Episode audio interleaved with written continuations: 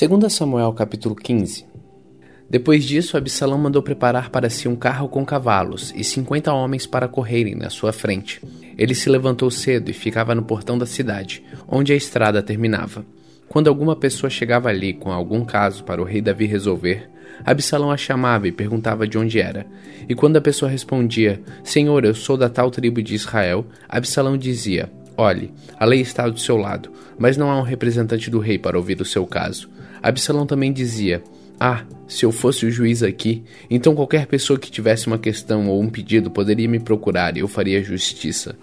Quando alguém chegava perto de Absalão para se curvar diante dele, ele o segurava, abraçava e beijava. Absalão fazia isso com todos os israelitas que iam pedir ao rei Davi que fizesse justiça, e assim ele conquistava o coração do povo de Israel. Quatro anos depois, Absalão disse ao rei Davi: Deixe-me ir à cidade de Hebron para pagar uma promessa que fiz a Deus, o Senhor.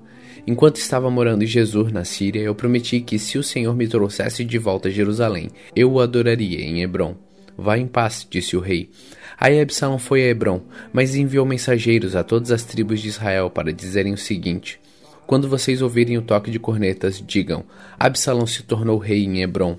Duzentos homens saíram de Jerusalém com Absalão, como convidados. Eles não sabiam nada daquele plano e foram com toda boa fé. Enquanto estavam oferecendo sacrifícios, Absalão também mandou chamar Aitofel, da cidade de Gilo. Aitofel era um dos conselheiros de Davi. Assim, a revolta contra o rei ficou mais forte e os seguidores de Absalão aumentaram. Então veio um mensageiro e contou a Davi que os israelitas haviam passado para o lado de Absalão. Aí Davi disse a todos os seus oficiais que estavam com ele em Jerusalém: se queremos escapar de Absalão, temos de fugir logo. Vamos depressa, senão ele vai nos alcançar aqui, vai nos vencer e matar todos que estiverem na cidade.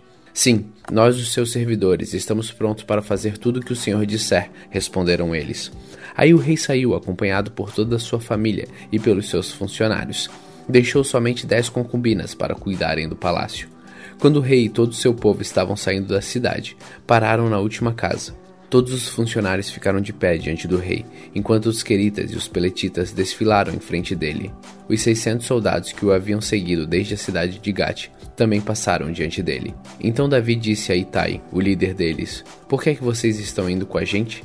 Volte e fique com o novo rei. Você é um estrangeiro, um refugiado que está longe da sua pátria. Você só viveu aqui pouco tempo. Então por que eu faria você seguir comigo? Eu não sei para onde vou Volte e leve seus companheiros, e que o amor e a fidelidade do Senhor estejam com você. Porém Itai respondeu: Ó rei, eu juro em nome do Senhor, o Deus vivo, que irei sempre com o Senhor aonde quer que for, ainda que eu morra por causa disso. Muito bem, respondeu Davi. Então passe adiante. Itai foi em frente com todos seus homens e os seus dependentes. Enquanto os seguidores de Davi saíam, o povo chorava alto. O rei atravessou o riacho de Cedron, e todos seus homens também, e foram na direção do deserto. Zadok, o sacerdote, estava com eles, e também os levitas, carregando a arca sagrada da aliança. Os levitas colocaram a arca no chão, até que todo o povo acabou de sair da cidade. Abiatar também estava ali. Então o rei disse a Zadok: Leve a arca da aliança de volta para a cidade. Se o Senhor está satisfeito comigo, um dia ele me deixará voltar, para ver a arca e a casa onde ele fica. Mas se ele não está satisfeito, que faça comigo o que quiser. E Davi continuou a falar com Zadok.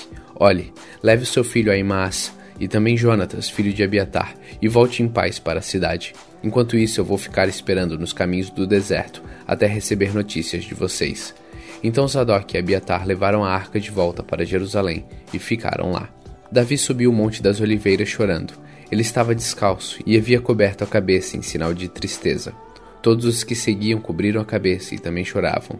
Quando contaram a Davi que Aitofel havia passado para o lado de Absalão, ele disse: Ó Senhor Deus, faz com que os conselhos de Aitofel atrapalhem os planos de Absalão. Quando Davi chegou ao alto do monte onde havia um lugar de adoração, o seu fiel amigo Sai, da família dos Arquitas, foi encontrar-se com ele ali. O Sai estava com as roupas rasgadas e tinha posto terra na cabeça em sinal de tristeza. Davi lhe disse: Não venha comigo, pois isso não me ajudará mas você poderá me ajudar, fazendo com que os conselhos de Aitofel fiquem sem efeito. Quando voltar à cidade, diga a Absalão: Ó oh, rei, eu agora vou servir o Senhor como serviu seu pai. Os sacerdotes Sadoc e Abiatar vão estar lá, e você contará a eles tudo que ouvir no palácio do rei. Os filhos deles, Aimaas e Jonatas, vão estar lá também, e você poderá mandar por eles todas as informações que conseguir. Então Sai, o conselheiro particular de Davi, foi e chegou à cidade justamente quando Absalão estava chegando. 2 Samuel capítulo 16 Davi passou para o outro lado do Monte das Oliveiras e ali se encontrou de repente com Ziba, o empregado de Mefibosete. Ele trazia dois jumentos carregados com duzentos pães, cem cachos de passas, cem cachos de frutas frescas e um odre cheio de vinho. Então o rei Davi lhe perguntou: O que você vai fazer com tudo isso? Ziba respondeu: Os jumentos são para a família do rei montar, os pães e as frutas para os homens comerem, e o vinho é para eles beberem quando ficarem cansados no deserto. Onde está Mefibosete, o neto do seu patrão Saul? perguntou o rei. Ziba respondeu: Ele ficou em Jerusalém porque está convencido de que agora os israelitas vão devolver a ele o reino do seu avô Saul. O rei disse a Ziba: Tudo que era de Mefibosete é seu. Ziba respondeu: Eu me curvo diante do meu rei, o Senhor, e que eu sempre possa agradá-lo. Quando o rei Davi chegou à cidade de Baurim, Simei, filho de Gera, um dos parentes de Saul, foi encontrar-se com ele e começou a amaldiçoá-lo. Simei começou também a jogar pedras em Davi e nos seus oficiais, apesar de o rei estar rodeado pelos seus homens e pelos guardas pessoais. Ele amaldiçoou Davi e disse: Fora daqui, assassino, criminoso, você tomou o reino de Saul. O Senhor Deus está castigando você por ter matado tantas pessoas da família de Saul. Agora Deus entregou o reino ao seu filho Absalão, e você está arruinado, seu assassino. Então Abissai, cuja mãe era Zeruia, disse ao rei: Por que o Senhor permite que este cachorro morto o amaldiçoe? Deixe que eu vá lá e corte a cabeça dele. Vocês, filho de Zeruia, não tem nada a ver com isso. Respondeu o rei a Abissai ao seu irmão Joabe. Se foi o Senhor Deus quem mandou que este homem me amaldiçoasse, quem tem o direito de perguntar por que, que ele está fazendo isso? E Davi disse a Abissai a todos seus oficiais: Se o meu próprio filho está tentando me matar, por que eu ficaria admirado se este membro da tribo de Benjamim quisesse fazer o mesmo? Deixe esse homem em paz. Deixem que ele amaldiçoe, porque foi o Senhor quem o mandou fazer isso. Pode ser que o Senhor olhe para minha aflição e me dê algumas bênçãos em lugar dessas maldições. Então Davi e seus homens continuaram seu caminho. Simei também ia ao lado, caminhando pelo monte, amaldiçoando e jogando pedras e terras em Davi. O rei e todos seus homens chegaram muito cansados ao rio Jordão e descansaram ali. Absalão e todos os israelitas entraram em Jerusalém, e Aitofel estava com eles. Quando o Sai, o conselheiro particular de Davi, encontrou Absalão, gritou: Viva o rei! Viva o rei! E Absalão perguntou: Onde está a sua fidelidade ao seu amigo? Por que você não foi com ele? O Sai respondeu: Como é que eu poderia fazer isso?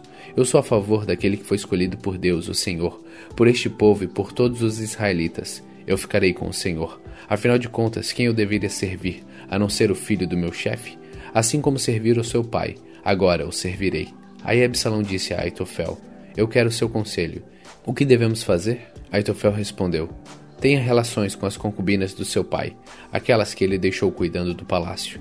Assim todos em Israel ficarão sabendo que você se tornou inimigo do seu pai, e os seus seguidores ficarão bem animados. Então armaram uma barraca para Absalão no terraço do palácio, e ali, na frente de todos, ele teve relações com as concubinas do seu pai. Naquela época, os conselhos que Aitofel dava eram seguidos como se fossem a própria palavra de Deus. Tanto Davi como Absalão os seguiam.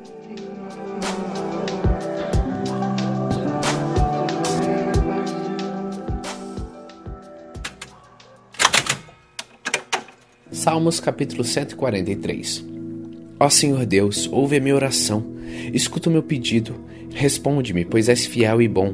Não julgues a mim este teu servo, pois ninguém é inocente diante de ti. O meu inimigo me perseguiu até me pegar e me derrotou completamente. Ele me pôs numa prisão escura. Eu sou como aqueles que morreram há muito tempo. Por isso estou quase desistindo e o desespero despedaça o meu coração. Eu lembro do passado, eu penso em tudo que tens feito e não esqueço das tuas ações. A ti levanto as mãos em oração. Como terra seca, eu tenho sede de ti. Ó Senhor Deus, responde-me depressa, pois já perdi todas as esperanças. Não te escondas de mim, para que eu não seja como aqueles que descem ao mundo dos mortos. Peço que todas as manhãs tu me fales do teu amor, pois em ti eu tenho posto a minha confiança. As minhas orações sobem a ti. Mostra-me o caminho que devo seguir. Ó Senhor Deus, livra-me dos meus inimigos, pois em ti encontro proteção. Tu és o meu Deus, ensina-me a fazer a tua vontade, que o teu espírito seja bom para mim e me guie por um caminho seguro. Conserva-me vivo, ó Senhor, como prometestes, e porque és bom, Livra-me das minhas aflições, mata os meus inimigos, pois tens amor por mim. Acaba com todos os que me perseguem, pois eu sou teu servo.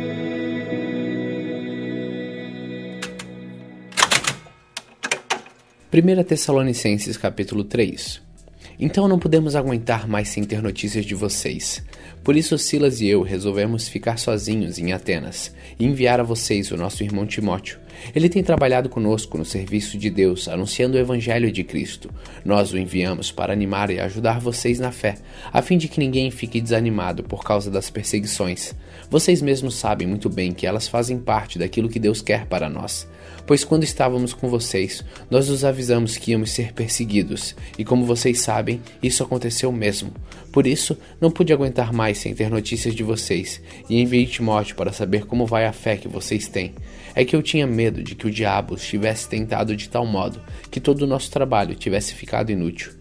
Agora Timóteo já voltou daí de Tessalônica e nos trouxe boas notícias a respeito da fé que vocês têm em Deus e do amor que vocês têm uns pelos outros.